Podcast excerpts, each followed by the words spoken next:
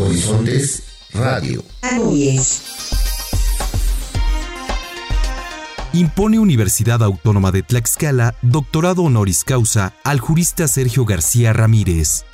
Conmemora la Universidad Autónoma del Estado de Morelos 55 años de su autonomía. De igual forma recibe UAM a estudiantes de 21 universidades del país en el Congreso Nacional de Ciencias. Desde la Universidad Autónoma del Estado de México nos presentan un reportaje sobre la importancia histórica de los ranchos y haciendas en el desarrollo de la vida cultural y social de nuestro país.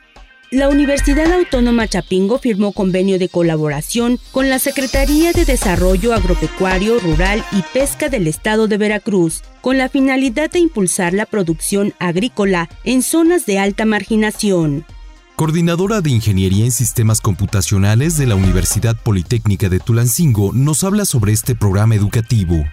Estudiantes de la licenciatura en Derecho de la Universidad Hipócrates de Acapulco participaron en la sesión pública del Pleno de la Suprema Corte de Justicia de la Nación. Horizontes Radio.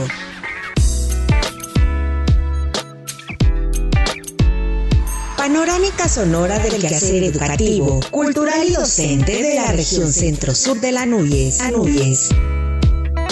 Horizontes. Horizontes. Radio.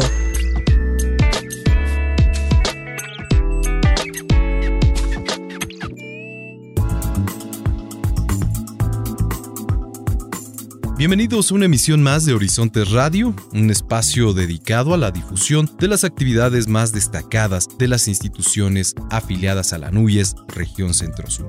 A nombre de todo el equipo que hace posible este programa, les damos la más cordial bienvenida desde la Universidad Autónoma de Tlaxcala. Los saluda Víctor Guarneros y antes de dar inicio con la información, como cada semana saludo con gusto a mi compañera Araceli Pérez. Hola Víctor, ¿qué tal? Como siempre es un gusto saludarte en este espacio dedicado a la divulgación del quehacer educativo que realizan las instituciones que forman parte de este organismo, el cual llega a ustedes a través de las diferentes estaciones de radio de las CIES de la región centro-sur de la Anuyes. Sin más preámbulo, vamos a la información.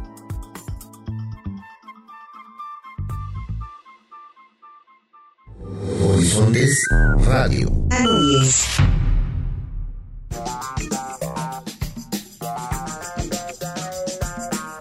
Para conmemorar el 46 aniversario de la fundación de la Universidad Autónoma de Tlaxcala, en sesión pública y solemne del Honorable Consejo Universitario, máximo órgano de gobierno, se impuso el grado de doctor honoris causa al destacado jurista, criminólogo y catedrático de la Universidad Nacional Autónoma de México, doctor Sergio García Ramírez, en virtud de sus méritos académicos y distinguida trayectoria. En esta ceremonia, el doctor Serafín Ortiz Ortiz, rector de la UATX, señaló que en esta ocasión, la institución se honra con un galardonado que ha logrado la conformación de sabiduría trascendente que hace que las palabras cuenten, que lo colocan como un ser humano culto y universal, como un connotado jurista constructor de la ciencia penal y procesal penal, cuyo aparato teórico es de referencia imprescindible y más en el ámbito contemporáneo. Caracterizo a don Sergio García Ramírez como un protointelectual notable, penetrante, sistemático, auténtico, sin más, un ser humano culto. Se le identifica sobresalientemente como un connotado jurista, constructor inicialmente de la ciencia penal y procesal penal, cuyo aparato teorético es de referencia imprescindible en el penalismo contemporáneo. Conviene destacar que el doctor García Ramírez emblematiza al pensador que convierte sus ideas en realidades. En una suerte de proyección intelectual a priorística, hace de la intuición su convicción para transformar la realidad. Así podemos advertir que el hombre intelectual se convierte en talentoso transformador de instituciones. Agregó que en la UATX, como el escenario idóneo de libertades, se traza la trayectoria de vida de sus educandos a través de la introducción de sabiduría científica y tecnológica en el ejercicio fecundo de la alta docencia, de la vocación de la enseñanza y de la construcción de los procesos de aprendizaje que transforman al ser humano en una dirección más libre para la producción de ideas. En las universidades, a la luz de su autonomía, se produce el hallazgo, la noticia, la novedad, lo que no ha sido dicho. Por ello se magnifica nuestra vida independiente. Pero más allá, En un proceso de reversión cultural, las universidades producen estos derroteros de los conocimientos para construirlos en cultura global, que en ese ejercicio globalizante funge la metáfora de la cascada. La sabiduría científica se construye arriba, pero baña al resto. De modo entonces que este es otro escenario de la vida universitaria. Y lo es más, el ejercicio y puesta en práctica de la autorrealización connotativa de esta universidad como paradigma para la República. Aquí, el individuo que ingresa se autorreconoce, se autorrepresenta, se autodetermina y se autorrealiza. Mirada la autorrealización como la expectativa del alcance de objetivos y logros alcanzados por su esfuerzo particular en el contexto solidario de su universidad al hacer uso de la voz, el doctor Sergio García Ramírez indicó que Tlaxcala se engalana con su máxima casa de estudios, institución que ha mantenido una marcha de cuatro décadas, a través de la cual ha evidenciado un esfuerzo sostenido, lúcido y vigoroso. Vengo, amigas, amigos, de una gran universidad, la Nacional Autónoma de México, que se ufana de su misión y de su autonomía, como la de Tlaxcala se precia de los suyos los cultiva y engrandece. Era necesario, lo supimos hace mucho tiempo, que Tlaxcala contara con una universidad propia y distintiva al servicio de su futuro. La tiene desde hace tiempo.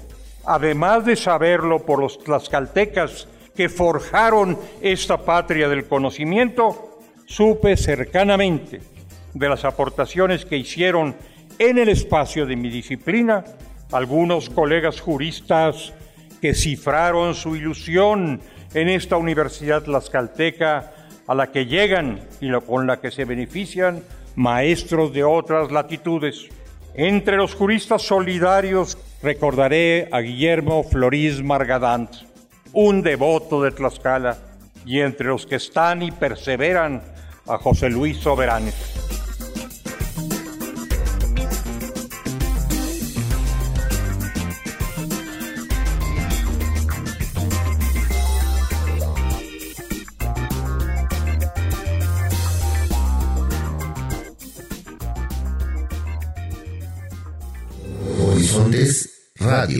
Radio.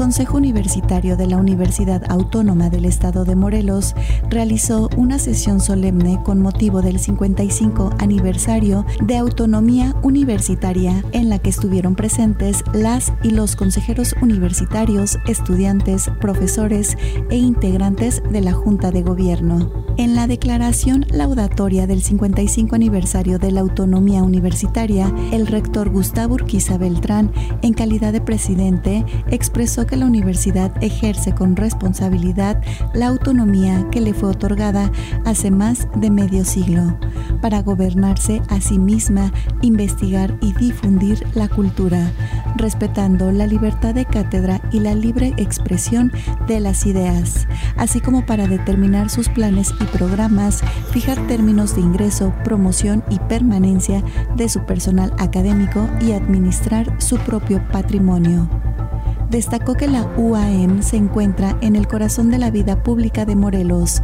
con mayor cobertura territorial y el más amplio número de programas académicos de calidad para atender el porcentaje más amplio de la demanda de la educación media superior y superior, considerada también como un espacio de difusión del pensamiento al servicio de Morelos y de México. Por eso hay que defender su autonomía siempre y tenerla presente en cada momento. Urquiza Beltrán expresó que la universidad reitera su consideración a las diversas expresiones sociales y políticas pero rechaza cualquier intento de desestabilizar la vida interna y cualquier pretensión de generar incertidumbre entre la comunidad universitaria sobre el funcionamiento y continuidad de una institución para el mejor futuro de las nuevas generaciones, para ayudar a resolver con base al conocimiento científico y tecnológico los diversos problemas sociales. Al término de la ceremonia, las autoridades universitarias, encabezadas por el rector Gustavo Urquiza Beltrán develaron una placa conmemorativa al 55 aniversario de la autonomía universitaria en reconocimiento a todas y todos los universitarios que con generosidad, férrea voluntad y sin importar condición alguna lucharon para obtener la ahora indeclinable autonomía de la máxima casa de estudios de Morelos.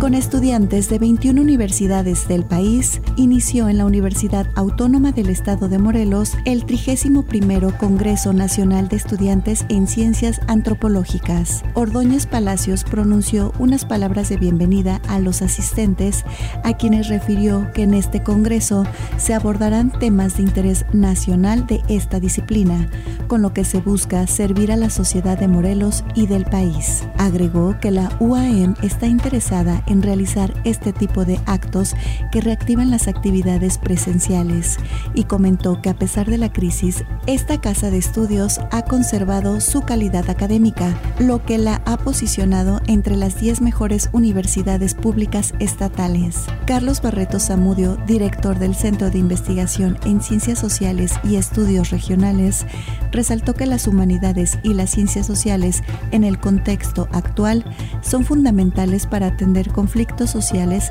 desde la academia en el ámbito institucional. Durante las actividades de este Congreso hubo conferencias magistrales y mesas de trabajo en temas como cosmovisión y estudios religiosos, estudios digitales, agroecología, estudios cognitivos, además de algunas presentaciones de libros y círculos de mujeres y masculinidades. Como parte del programa se hizo entrega de un reconocimiento a Marcia Daniela Trejo Bizarro, estudiante del SIXER, por haber obtenido el premio Fray Bernardino de Sagún que otorga el Instituto Nacional de Antropología e Historia, INA 2022, en la categoría de Mejor Tesis de Licenciatura. Para consultar las actividades de los siguientes días, puedes visitar la página de Facebook Congreso Nacional de Estudiantes en Ciencias Antropológicas 2022. Para Horizontes Radio, Karim Ordaz Ramírez. Horizontes Radio. Hoy en día, algunas haciendas están catalogadas como monumentos históricos debido a que representan parte importante de la memoria de nuestro país, pues durante toda la época virreinal fueron el motor económico de México.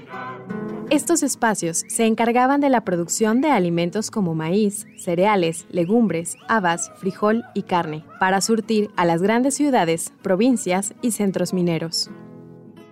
Aunque lograron este esplendor, las haciendas tuvieron su declive tras la Revolución Mexicana con el reparto agrario. En 1911, Emiliano Zapata, a través del Plan de Ayala, exigió que las tierras que conformaban las haciendas fueran devueltas al pueblo. Fue así que la Constitución de 1917, en su artículo 27, incluyó el reparto de tierras. Octavio Chávez Gómez, el máximo representante de la charrería en México y descendiente de familias de hacendados en el Estado de México, consideró que la reforma agraria no logró sus objetivos sociales ni económicos y solo trajo consigo el desmantelamiento de estos espacios.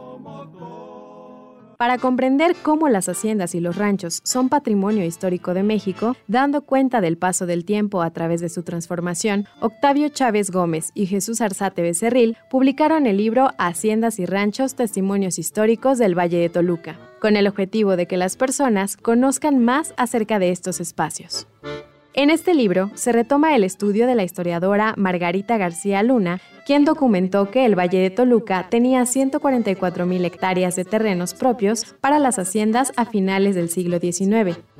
Jesús Arzate Becerril, cronista del municipio de Temuaya, detalló que es una gran historia la que acompaña a estas haciendas. Desde el surgimiento de las mismas, su transformación, el papel que desarrollaron con el paso del tiempo hasta llegar a su desintegración. Antes de la reducción de terreno en las haciendas, estos espacios reflejaban el progreso, mientras que en el siglo XVII tenían instalaciones muy rudimentarias, una habitación, una cocina y unos cuantos corrales, Para el siglo XVIII ya contaban con una construcción más organizada que se componía de una casa principal para los propietarios, otra para el administrador y también habían para los trabajadores, projes para almacenar los granos, corrales para el ganado, caballerizas, macheros, pajares, etc.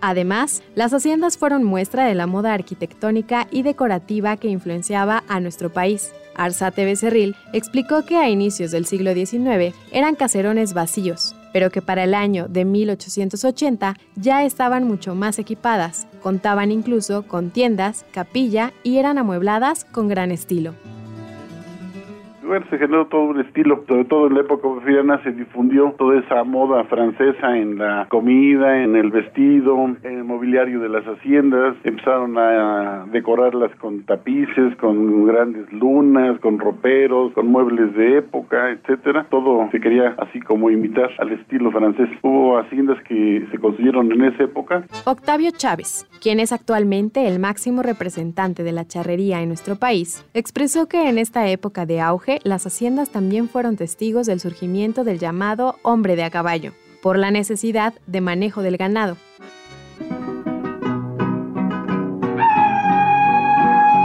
Esta tarea se convirtió en un gusto, dando como resultado la charrería como un deporte que actualmente es un símbolo cultural de México y que la Organización de las Naciones Unidas para la Educación, la Ciencia y la Cultura, UNESCO, reconoce como patrimonio inmaterial de la humanidad, el cual tuvo su esplendor en el siglo XIX y principios del siglo XX. Con estas bondades que tuvieron las haciendas, Chávez Gómez recalcó que desde su punto de vista, la reforma agraria pudo ser necesaria, pero no de una forma tan tajante tal vez era, era necesario limitar las cantidades excesivas del terreno que tenían algunas propiedades y, que no las podían atender, eh, pues los mismos dueños no las pueden atender. Entonces, a lo mejor era, era limitar, pero no, la, no una forma drástica como, como se hizo la revolución.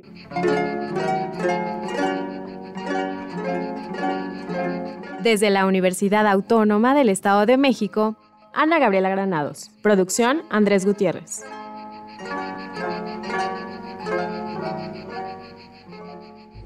Horizontes Radio.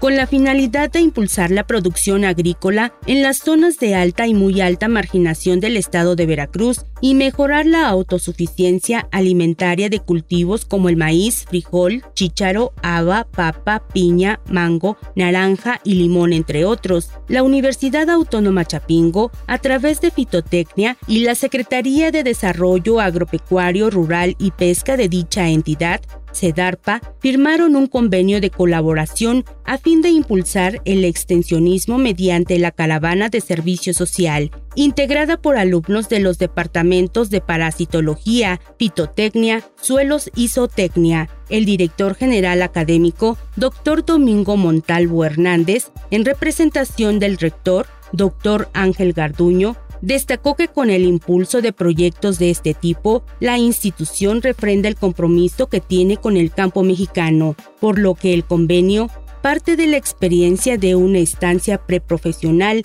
en el municipio de Xochocotla, Veracruz, para brindar apoyo técnico a los productores de esta zona, obteniendo mayor rendimiento en cultivos.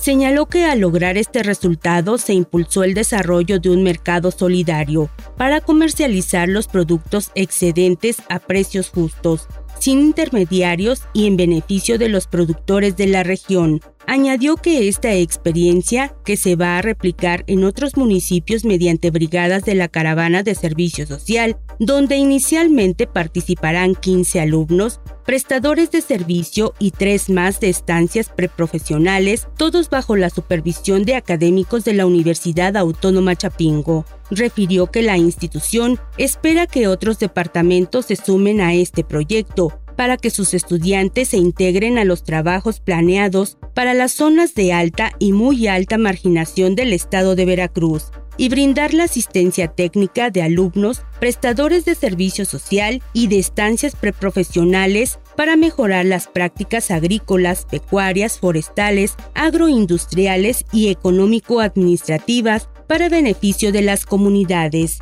En su oportunidad, El secretario de la CEDARPA, doctor Evaristo Obando Ramírez, comentó que con la vinculación que se establece con la Universidad Autónoma Chapingo, permitirá contribuir a las actividades productivas en distintas regiones del estado de Veracruz, con el firme propósito de estrechar aún más los lazos de colaboración entre ambas instituciones para resolver los problemas que enfrenta la agricultura en esta zona del país explicó que la firma de convenio formaliza el trabajo que se realiza desde el año pasado para beneficio de los productores que buscan en primer lugar mejorar la producción de sus cultivos e incrementar sus recursos para mejorar su economía. Por su parte, el doctor Rogelio Castro Brindis, director del Departamento de Fitotecnia, explicó que para intensificar el compromiso de la institución a través de este departamento se formarán grupos multidisciplinarios con otras especialidades de esta casa de estudios, con la finalidad de atender las peticiones de asesoría en café,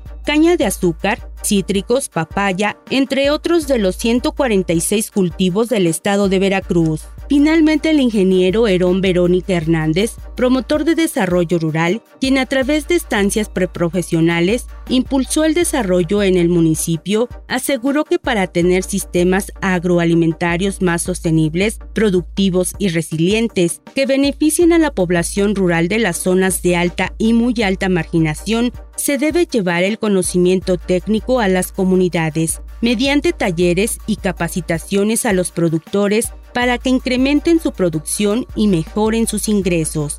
Para Horizontes Radio, con información de Guadalupe Cruz Reinel, Comunicación Social, Departamento de Relaciones Públicas de la Universidad Autónoma Chapingo.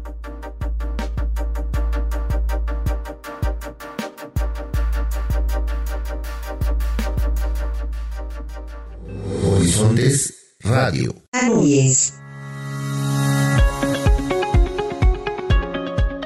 Hola, ¿qué tal amigos de Horizontes Radio? Con mucho gusto los saludo desde la Universidad Politécnica de Tulancingo y les comento que se encuentra con nosotros la maestra Luz María Vega Sosa. Ella es coordinadora de la carrera de Ingeniería en Sistemas Computacionales de esta institución, quien nos va a hablar precisamente sobre esta nueva convocatoria, requisitos para ingresar a la UPT en el periodo enero-abril 2023. Eh, la ingeniería en sistemas computacionales consiste en formar profesionales con las competencias necesarias para que se desempeñen en el campo laboral en un ámbito local, regional, nacional e internacional. Y bueno, va dirigida a todos los jóvenes egresados de nivel medio superior que les guste todo lo relacionado a las tecnologías de la información, la parte de la programación, las redes de computadoras y también que les guste la parte de la innovación. Eh, la universidad cuenta con laboratorios específicos para el área de redes, el área de programación, el área también de mantenimiento de equipo de cómputo y bueno pues con ello pueden eh, hacer las actividades que corresponden a cada una de las asignaturas.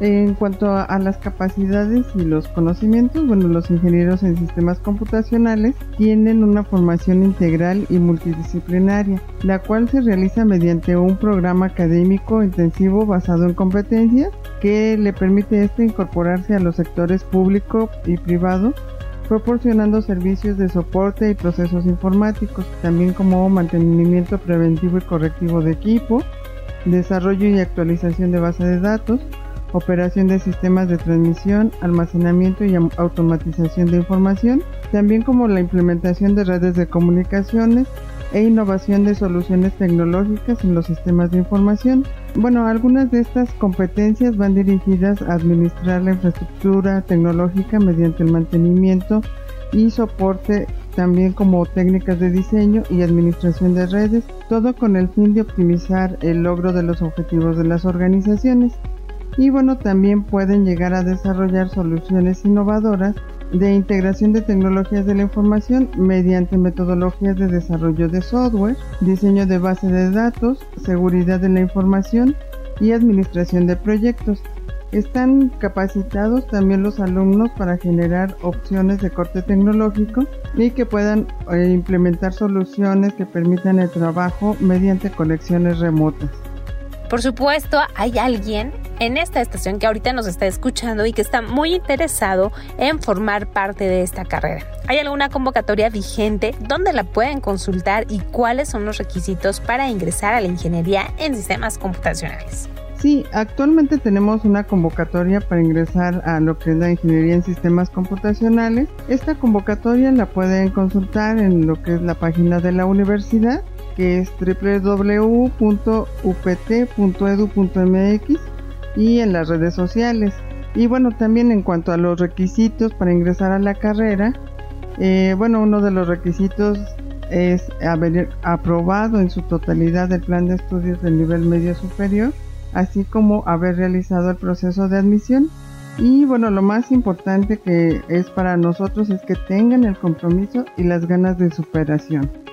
Agradecemos a la maestra Luz María Vega Sosa, coordinadora de la carrera de Ingeniería en Sistemas Computacionales de la Universidad Politécnica de Tulancingo, que nos habló sobre esta nueva convocatoria, requisitos para ingresar en el periodo enero-abril 2023. Pero también quiero comentarles que se encuentra abierta la convocatoria para cursar Ingeniería Industrial, Ingeniería Civil y también tenemos la licenciatura en Negocios Internacionales, licenciatura en Administración y Gestión Empresarial. Está en modalidad presencial y ejecutiva, es decir, que se cursa los viernes y sábados, y también la licenciatura en Ingeniería Financiera. Aquí es muy importante hacer mención que es modalidad en línea, así es que si no tienen tiempo de estudiar porque trabajan, esta es la carrera óptima para tus necesidades. Para Horizontes Radio, informó Paola Rosas.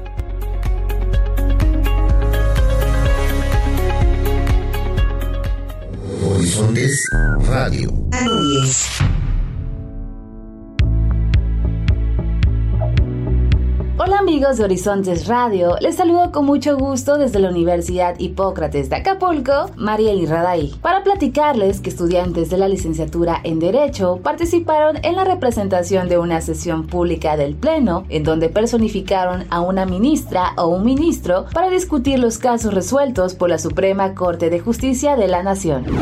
Dicha actividad se llevó a cabo con el fin de reforzar los conocimientos de las y los jóvenes en temas jurídicos, permitiéndoles comprender el proceso deliberativo de la Suprema Corte de Justicia de la Nación al resolver los asuntos que se someten a su consideración.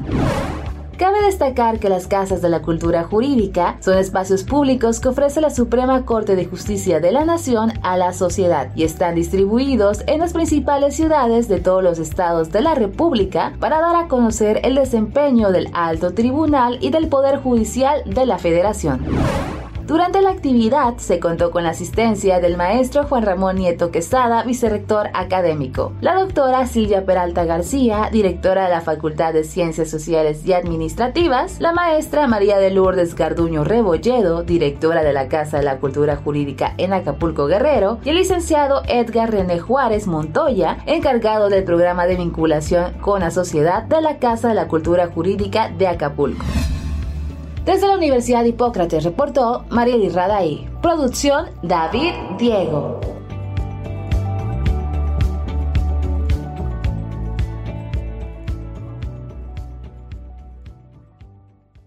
Horizontes Radio.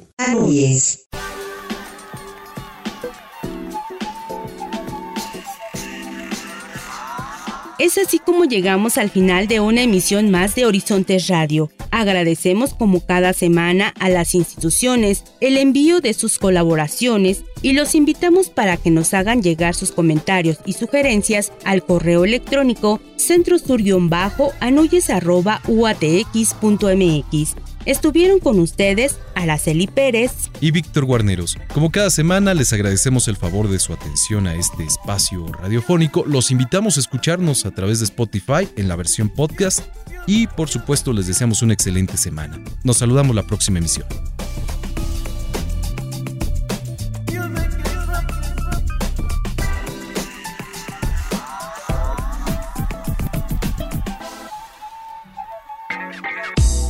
Panorámica sonora del acontecer educativo, cultural y docente de la Asociación Nacional de Universidades e Instituciones de Educación Superior, Región Centro Sur.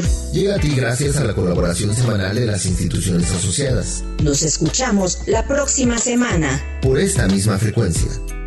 Horizontes. Horizontes. Radio.